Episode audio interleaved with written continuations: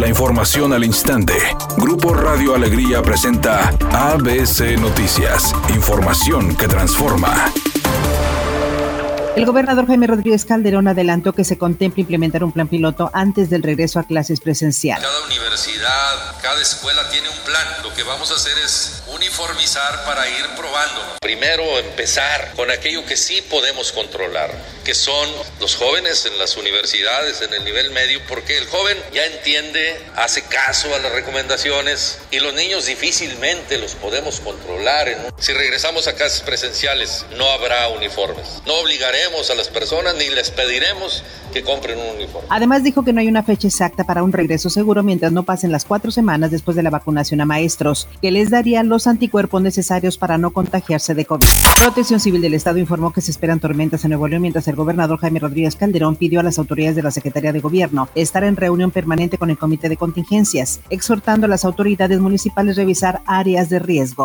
Como una medida para mejorar el medio ambiente, reducir la contaminación y embellecer el entorno urbano, Francisco Treviño, candidato del PRI a la alcaldía de Juárez, planea implementar un programa de arborización en las principales avenidas y plazas públicas de ese municipio. Editorial ABC con Eduardo Garza. La compraventa de licencias de manejo falsas va en aumento. En Nuevo León, en lo que va del año, han detectado 227 documentos apócrifos y quienes portan esta licencia falsa están pagando penas de hasta tres años de cárcel. El principal modo de operar es por Facebook. No se arriesgue, no pague con cárcel un documento que es fácil de conseguir por la vía legal. Tenga cuidado con las licencias de manejo falsas. Los horarios para las semifinales del Clausura 2021 femenil quedaron definidos. Ambas series jugarán sus partidos de ida este viernes 14 de mayo y la vuelta la jugarán el lunes 17. Primero, Chivas visita al Atlas en el Estadio Jalisco a las 17 horas, mientras que Rayadas recibe a Tigres Femenil en el Gigante de Acero a las 21 horas. Dua Lipa se coronó como la reina de la noche en los Brit Awards 2021 al obtener galardones como Mejor Álbum y como Mejor Artista Femenina Solista. La ceremonia se efectuó en la DO2 Arena y con diversas restricciones en asistencia y protocolos sanitarios por la pandemia del COVID-19.